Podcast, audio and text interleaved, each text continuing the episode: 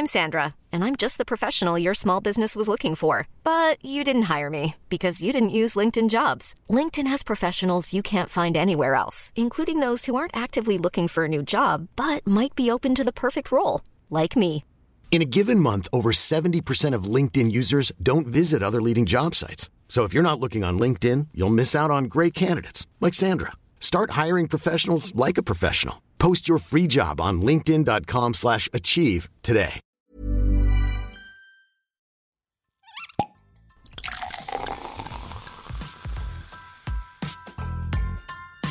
Eine Frage des Geschmacks. Der Falstaff Gummi Podcast. Hallo ihr Lieben, schön, dass ihr zuhört. Ich bin Lisi Brandelmeier, Falstaff-Chefredakteurin und ich liebe es, mit Leuten zu sprechen, interessante Persönlichkeiten kennenzulernen, mich mit ihnen auszutauschen und nochmal genauer nachzufragen. Und daher seid ihr in diesem Podcast quasi live dabei, wenn ich mich mit Foodies, Köchen, Künstlern, Weinliebhabern treffe. Und ja, ich wünsche euch viel Spaß mit der aktuellen Folge. Herzlich willkommen beim äh, Podcast, dem Falstaff Gourmet Podcast, ähm, eine Frage des Geschmacks. Ich habe heute eine wahre Powerfrau bei mir. Sie, hat, sie ist Gastronomin, sie ist großartige Köchin. Sie ist die Mama von vier tollen Söhnen und äh, eine echte Powerfrau. Haja Molcho, schön, dass du da bist. Ich freue mich sehr. ähm, wenn wir gleich von, äh, da von Thema Powerfrau reden, äh, wann machst du mal eine Pause? Ich meine, du hast das Neni, ihr seid überall, ihr seid in Berlin, Zürich, Hamburg, München, Mallorca. Das Neni am Wasser wurde jetzt neu quasi eröffnet, beziehungsweise der Tel Aviv Beach wurde umgebaut mit Ja. einem neuen Konzept, neuem Food-Konzept auch und Design. Äh, wo nimmst du die Inspiration her und wann macht man dann mal Pause? Also ich komme gerade von einer Pause. Ich bin gestern aus Tel Aviv zurückgekommen. Äh, dort habe ich wirklich versucht, zehn Tagen wirklich Urlaub zu machen, weil ich war, genau wie du sagst, ja, seit Corona und so bis, äh, bis jetzt muss ich sagen, habe ich viel Urlaub gemacht und wenig Urlaub gemacht. Durch die Corona waren wir natürlich viel zu Hause, haben aber natürlich sehr kreativ waren wir und wir haben viel gemacht. Aber so richtig Urlaub habe ich wirklich seit drei Jahren nicht mehr richtig gemacht. Und jetzt war das zehn Tage in Tel Aviv mit Strand, mit Familie, mit Freunde, mit Essen, mit Märkte gehen. Ich habe natürlich 20 Kilo Gewürze mitgeschleppt, ja. Ich kann ja nie nicht was mitnehmen aus Israel. Aber das war der letzte Urlaub, gestern zurückgekommen. Ah, schön. Äh, Tel Aviv ist deine Heimat. Du bist dort groß geworden bzw. geboren. Wann bist du nach Wien gekommen und was war der Auslöser, dass du nach Wien kommst und eigentlich hier so ein kleines Imperium oder mittlerweile auch großes aufbaust?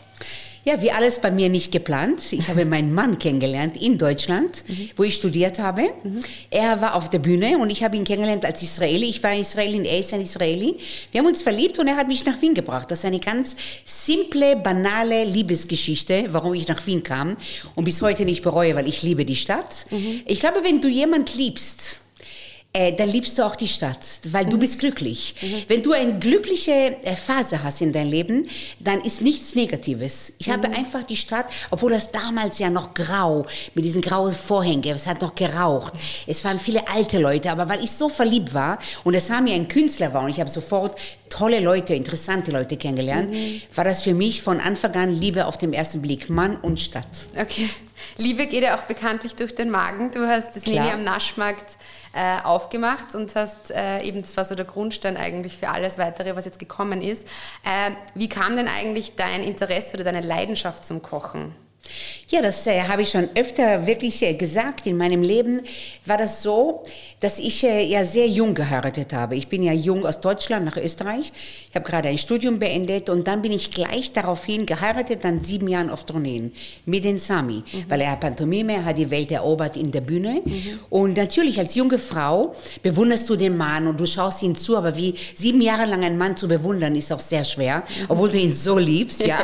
Da habe ich irgendwo meine Identität gesucht. Und meine Identität war, in diesen Weltreise wirklich die Weltküche noch einmal kennenzulernen. Ich komme von einer Weltküche. Tel Aviv ist die Weltküche, weil die Migration hat in Israel fast am meisten stattgefunden, weil alle kamen nach Israel damals, nach dem Zweiten Weltkrieg. Und meine Generation, die Nachbarn, war die Welt. Meine Eltern kamen aus Rumänien, Samis Eltern aus Spanien, Bulgarien. Äh, meine Nachbarschaft war Marokko, Jemen, äh, Polen, Russland, Paris, New York, London, Italien. Deswegen glaube ich, ist heute auch die israelische Küche so eine interessante Küche, mhm. weil es ist die eklektische Küche. Die Eltern haben das gebracht und plus die Middle East zusammen. Das ist die Kombination von dieser modernen israelischen Küche. Mhm. Und das macht so spannend, weil wir immer alles kombinieren können. Mhm. Ich kann rumänische Einflüsse in meine Küche mit integrieren, weil ich bin mit rumänischer Gastronomie auch ein, äh, aufgewachsen. Mhm. Kraut, mhm. eingelegte Fermentation. Ich bin aufgewachsen seit Baby. Meine Eltern haben schon immer fermentiert. Und natürlich fermentiere ich heute auch und gebe noch den modernen Touch dazu. Und das macht so viel Freude in der Kulinarik, ja, weil es wird nie langweilig. Aber du hast mich was anderes gefragt. Wie die, ne? wie die Leidenschaft zum Kochen kam. Ja, und also. die Leidenschaft kam eigentlich seit seit Kind auf, mhm. weil ich bin mit tolle Großeltern, wie die Nonnas in Italien war meine Großmutter eine fantastische Patisserie. Sie hat die besten Süßspeisen gemacht, rumänische Abstammung. Mhm. Dann meine Mutter hat eingelegte Sachen gemacht. Also ich bin mit Essen aufgewachsen, aber so richtig, richtig gewusst, was mir wirklich gut gefällt, war die sieben Jahre in jede Küche reinzugehen, ob es Indien, China, überall, Marokko, überall. Ich war in den Küchen und sah mir auf der Bühne. Das heißt, du nimmst die Inspiration vor allem eigentlich nach, wenn du, wenn du wirklich wo bist, und, und, und, und etwas testest, die, die Kultur kennenlernst, dich durch die Küche dieser Kultur testest und daher nimmst du dann auch die Inspiration, dass man, ich meine, die, die, die Speisekarte vom, vom Neni und von allen Restaurants ist, es gibt die Klassiker, aber es gibt ja immer neue, ja. neue Sachen. Ja. Und, und Schau, du lässt dich immer inspirieren, ja, weil äh, ich habe mir überlegt, ich war jetzt drei Jahre nicht in Tel Aviv und ich mache ja hier die Speisekarte und ich bin Tel Aviverin, ja, mhm. und ich kam dorthin und gesagt, genau was ich hier gemacht habe, machen sie jetzt auch in Israel. Das heißt, wenn du ein Foodie bist, mhm. du hast den Trend in dir, du mhm. weißt genau, was ist jetzt die, genau wie du gesagt hast vorhin, als wir uns unterhalten haben, die vegane Küche ist so stark in Israel. Mhm. Viele Veganer pilgern nach Israel, mhm. weil das sind die meisten Küchen veganen sind in Tel Aviv, in Israel. Mhm. mhm. Das heißt, diese Inspiration von gesund plus frech zu sein, plus eklektisch zu sein, ist die Tel Avivian Kitchen, würde ich heute sagen. Und das heißt, wie oft oder wenn du dann mal auf Urlaub sozusagen fährst, du hast ja gerade gesagt, du warst jetzt eben dort auf Urlaub, dann zieht es dich automatisch in die Heimat, weil du dann einfach dort so gern bist. Bist du dann da öfter? Versuchst du da mehrmals im Jahr zu sein? Oder wie oh ja, wir haben eine Wohnung dort, wir sind ganz oft dort. Mhm. Ich meine, meine ganze Verwandtschaft ist dort, meine ganze Familie lebt dort. Ja. Außer meine Familie, die hier mit mir ist, die vier Söhne, sind alle in Israel. Ich rede Hebräisch, ja. Mhm. Ich äh, atme Israel, ich atme Tel Aviv. Ich kenne so viele Leute dort, dass ich fühle mich wirklich zu Hause. Ich komme vom Flughafen, gehe direkt nach Hause, gebe meinen Koffer an. Das Erste, was ich mache, ich gehe zum Markt, mhm. kaufe ein, weil es ist fünf Minuten vor meiner meine, meine, meine Wohnung oder unsere mhm. Wohnung, gehe zum Markt, kaufe ein, treffe ein paar Leute, trinke einen Kaffee und bin von ersten Tag zu Hause. Mhm. Du hast ja auch ein, ein Buch äh, rausgebracht, wo es ja auch um Tel Aviv geht, also das ja. heißt ja auch Tel Aviv. Äh, was würdest du sagen, weil du ja vom Essen und der Kultur sprichst, äh, inwieweit kochst du zum Beispiel jetzt in Tel Aviv anders als in Österreich oder unterscheidet sich das gar nicht? Oder ist, das, ist der Geschmack dann doch anders von den jeweiligen Kulturen und passt man sich da vielleicht ein bisschen an? Oder kann man wirklich sagen, wir ziehen unser Ding sozusagen durch?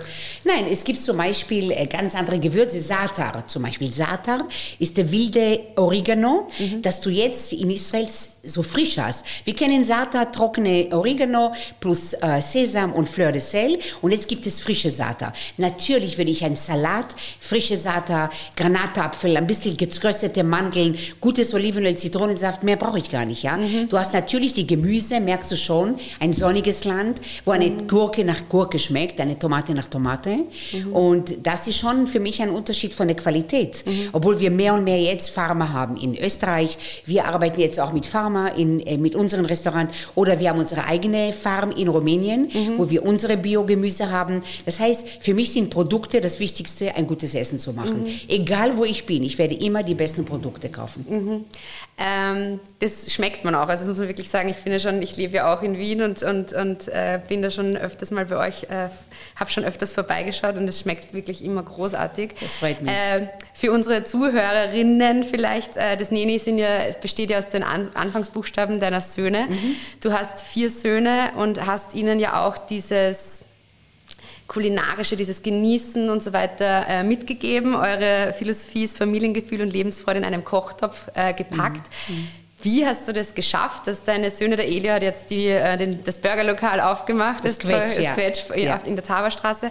Wie schafft man es, diese Leidenschaft, die man ja selber hat, heißt ja nicht, dass es automatisch eigentlich auch an die Kinder übergehen muss. Aber in dem Mhm. Fall ist es ja zu 100 Prozent wirklich auch, Nadi ist natürlich auch Schauspieler, aber trotzdem äh, sind alle in dem Familienbetrieb geblieben, haben diese Leidenschaft für dieses Familie, Essen, Genießen. Wie, was ist dein Geheimrezept? Ich glaube, wenn du als Mutter äh, Kinder hast und du mit Leidenschaft auch in der Küche bist. Es gibt so Frauen, die ein Opfer sind, die, die kochen, weil sie müssen. Und es gibt Menschen, die lieben das Kochen, so wie ich. Und für mich war die Küche immer zentral. Wir haben immer, ich habe immer gesagt, wir können das Haus verkaufen. Wir brauchen eigentlich den Wintergarten und die Küche. Weil die Jungs haben die Schularbeiten in der Küche gemacht, auf dem Tisch. Sie haben mich gesehen kochen. Ich habe immer wieder sie zum Probieren gegeben. Dann war für mich nie ein Problem, wenn sie mitgekocht haben, dass ein Dreck war. Ein Dreck kann man immer wieder abwischen. Also ich war nie eine strenge Mutter, sagt, nein, du musst es jetzt so machen. Du, ich habe sie mitmachen lassen und mitkosten und immer darüber geredet und wir haben um, immer viel Besuch gehabt. Das haben wir als Künstler, ich als Frau, die gerne kocht, wir haben ja dauernd, das Haus war, du musst dir vorstellen, bei uns war immer ein langer Tisch mit Minimum 20 Leute jeden Tag zum Kochen. Wie ein kleiner Restaurant hier manchmal, der das alleine betreibt. Das heißt, bei uns war immer Kochen, Einlegen, zu Hause, habe einen Garten, immer Gemüse fermentiert. Die Kinder haben das mitgekriegt, ja. Und dann sind sie auch studieren gegangen, haben was studiert und dann sind sie erst gekommen, freiwillig, weil sie diese Liebe dazu gewonnen haben. Und wenn sie das nicht hätten, hätten sie es auch nie gemacht. Meine Jungs sind viel zu individuell, sich von der Mutter was sagen lassen, sondern sie sind dabei, weil sie es lieben. Ich komme gerade von den Jungs, wo wir so eine GLM hatten, so ein Gespräch. Und wie ich sehe, die, jeder in sich hat die Leidenschaft in das, was er macht. Das heißt, ähm, es ist echt ein äh, offensichtlich sehr erfolgreiches Familienunternehmen, ein Familienbetrieb. Ähm, gibt es da auch vielleicht mal, also wa, was sind für dich so die Vorteile und gibt es vielleicht auch eventuell mal so Situationen, wo man sagt, das macht den Familie oder das macht es vielleicht schwieriger, wenn man da in der Familie ist, weil man vielleicht weniger Distanz hat oder Ja, natürlich, du, weil du als Mutter, ich werde ja manchmal gar nicht mehr so als Mutter gesehen, sondern als Partnerin. Ja. Und früher war ich immer viel körperlicher, enger mit denen und so. Natürlich sind jetzt Erwachsene äh, noch dazu, haben ihre Frauen, ihre Freundinnen. Aber ich merke schon manchmal, manchmal muss ich die Mutterrolle wiederholen. Ja. Sage ich, komm, ich möchte einmal deine Mutter nur sein, ja. Äh, Ich bin jetzt nicht mehr deine Partnerin, ja. Das fehlt mir, aber ich bin jemand, der das dann auch sagt. Ich werde das nicht schlucken, sage, es fehlt mir. Komm, ich möchte eine dicke Umarmung und bleib jetzt zwei Minuten bei mir. Ich habe das lange nicht mehr gehabt. Ich sage es und dann ist es auch in Ordnung. Das Zweite ist, dass zwei unsere Mitglieder in der Familie, Sami und Nadiv, Künstler sind. Sa äh, Nadivi Schauspieler in L.A., Sami Künstler.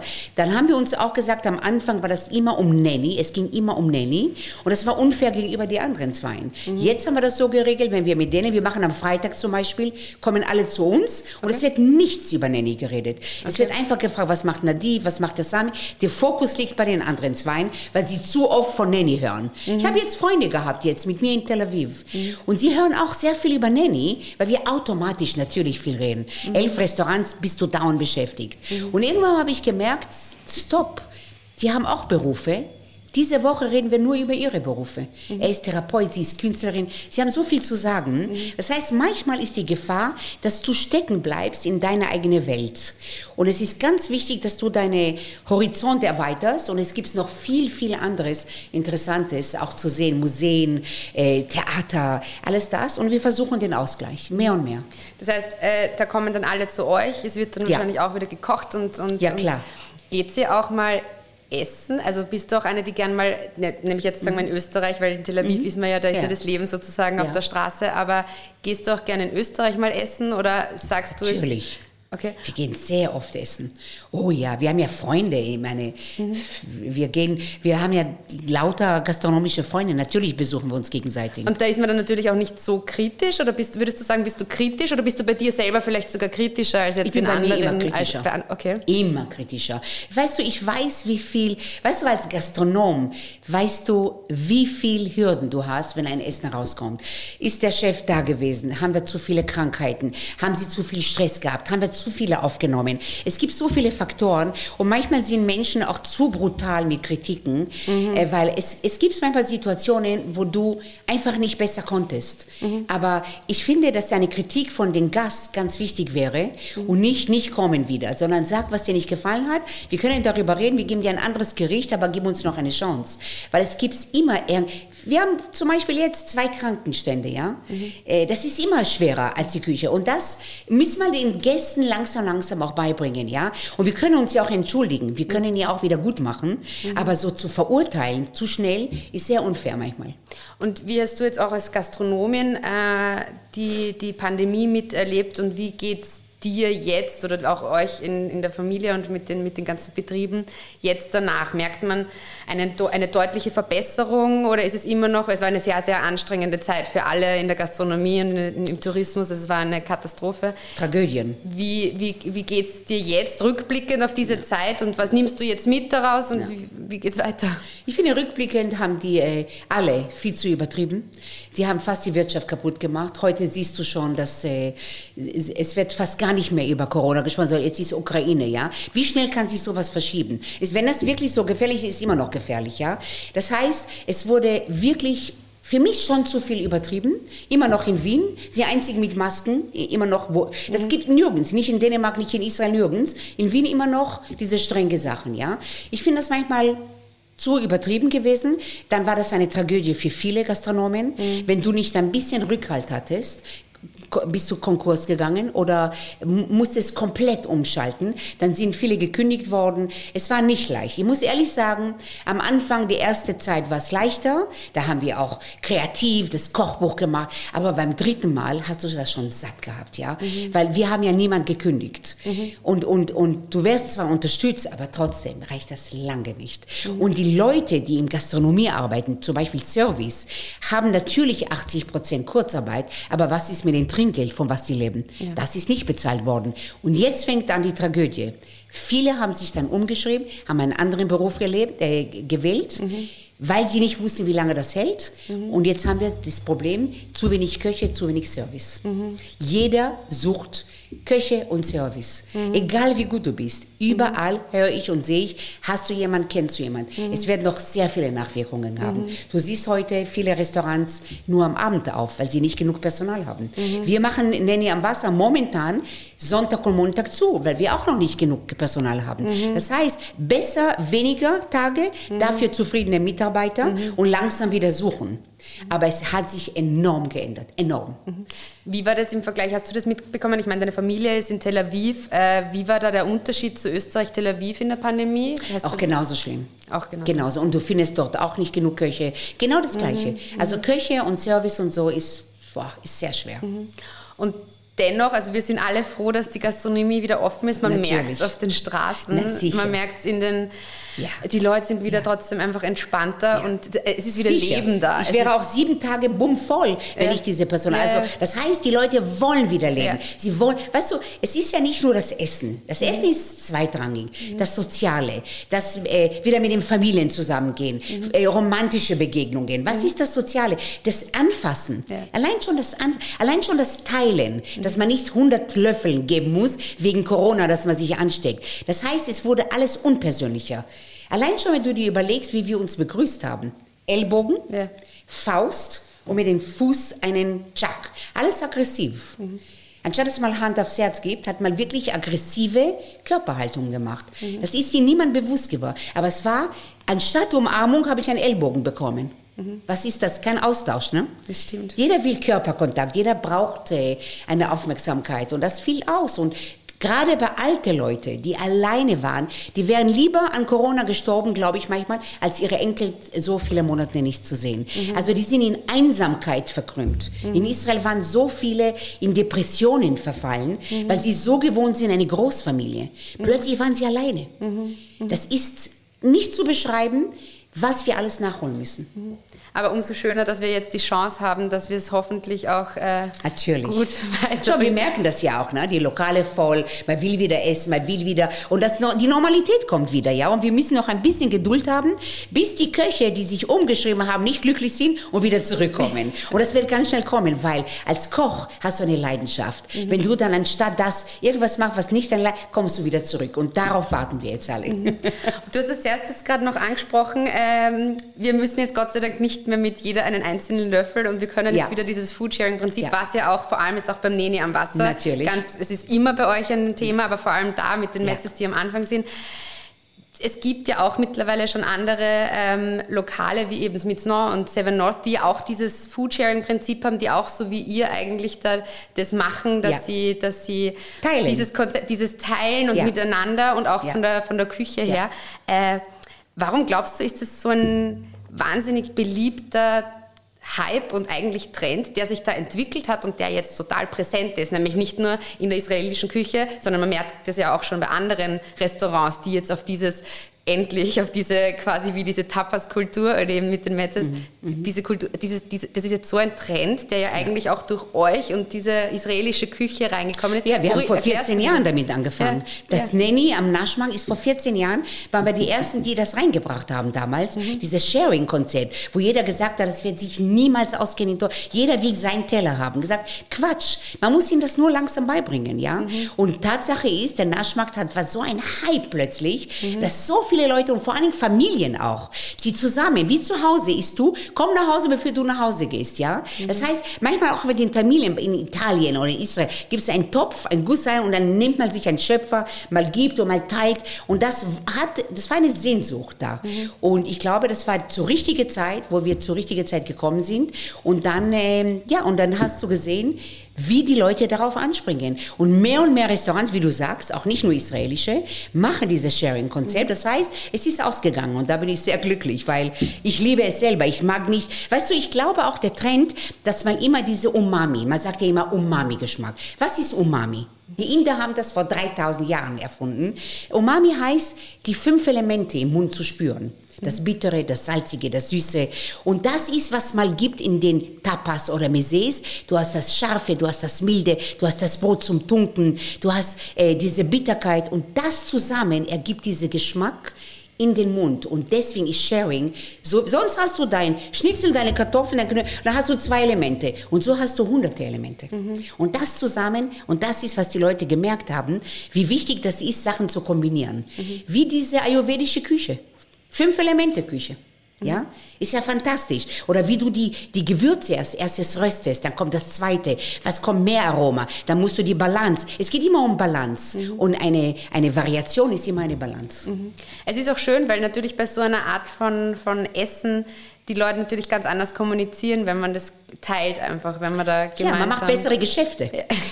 Ja, wenn du schon mit meinem Löffel kann ich schon über 100.000 Euro reden, ja? Was ist der Unterschied, ja? Nein, es ist viel lockerer. Ja, ja. Bei uns kommen ja Banker Ja. mit Krawatte und so weiter. Du wirst sehen, nach einer Viertelstunde sind sie locker, sie teilen, sie machen, sie stehen auf und so. Du machst eine lockere Atmosphäre dadurch und dadurch fällt die Steifheit weg, ja? Und trotzdem kannst du seriöse Geschäfte machen. Das hat ja mit, damit gar nichts zu tun. Genauso, wenn ich dich nicht sitze, trotzdem habe ich einen Respekt, auch wenn ich dich duze. Ja, das hat das ist ein Quatsch. Das ist nur, weil ich sitze, habe ich Respekt. Auch wenn ich die duze, werde ich, also auch wenn ich share, werde ich einen Respekt haben von einem gegenüber mir, ein Bankdirektor und ich brauche meine Kredite gerade. Ja. Ja, also es ist nur in unseren Köpfen, dass für mich alles nur ich, ich, ich. Und hier sind wir wir, wir, wir. Äh, perfektes Schlusswort sozusagen bezüglich Geschäfte. Was steht jetzt an? Was, auf was dürfen wir uns freuen? Was sind die nächsten Projekte, Pläne? Ich habe gehört, ein sechstes Buch wird wahrscheinlich dieses Jahr noch äh, rauskommen. Kannst du uns irgendwas verraten, was wir noch von Oh ja, dir oh und ja. deinen Jungs dieses Oh Jahr ja. mit, mitnehmen dürfen? Also erstmal hast du schon erwähnt, Quetsch ist eröffnet, jetzt Genau. ganz, ganz neu. Der Elio macht das großartig und ich finde, er hat das schon seit Jahren schon geplant. Er liebt das, es ist eine Leidenschaft. Und wenn du schon Leidenschaft hast, ist schon ein wichtiger Aspekt, dass es auch gut geht, weil er wird nie zufrieden sein, er wird immer besser und besser werden wollen. Äh, das freut mich sehr. Wir haben das Nanny am Wasser ganz, ganz jetzt erst vor kurzem. Ich selber liebe es, weil es gibt mir so diesen Urlaubsgefühl Total. dort. Ja, es ist auch geschützt, die Leute gehen nicht weg, wenn es regnet. Was war früher? Wir haben, wenn es regnet, war, war das leer. Und jetzt ist das voll, auch wenn es regnet, wenn das kühler ist, weil wir können das alles mit rein. Es ist alles perfekt für jedes Wetter. Mhm. Das liebe ich auch. Jetzt das Buch habe ich jetzt gerade abgeschlossen. Mhm äh, mit Brandstätter wieder. Das mhm. wird eine Hommage an meine Familie. Ah. Und ich mache, es ist eine, das emotionalste Buch von meiner Seite, weil von jedem einzelnen Kind habe ich seine Lieblingsrezepte mhm. äh, gemacht, was er auch als Kindheit, was er als später und jetzt als Erwachsener. Und auch mit ein bisschen Anekdoten, das wird auch ein humorvolles, mit so ein bisschen Collagen, ganz witzig gemacht äh, Katrin, die auch bei Makaramen, die mhm. Katrin von Makaram hat das Ganze, also hat mit einer tolle Gruppe die Grafik, äh, die Fotografie, alles zusammen auch das Buch mit mir gestaltet. Ja, und es werden sehr nette, einfache, simple Rezepte, Maximum vier, fünf Elemente, wo jeder das nachkochen kann. Mhm. Und ich glaube, dass die Aufmachung wunderschön sein wird. Ich bin wahnsinnig gespannt. Ich freue mich auch schon, wenn dann die Buchpräsentation ist. Sie werden natürlich auch da dementsprechend der Falstaff darüber berichten. Ich danke dir, Haya, wahnsinnig für deine Zeit. Vielen herzlichen Dank, dass du herkommst, direkt quasi vom Flughafen, ja. und, um mit mir dazu zu plaudern. Ja. Vielen Dank. Wir sehen uns ganz bestimmt ganz bald wieder und Sehr alles gerne. Gute für die Zeit jetzt nach Corona und ganz viel Energie und Kraft. Haben wir, haben wir. Danke. Danke. Alle Infos und Folgen findet ihr auf falstaff.com slash podcast und überall, wo es Podcasts gibt.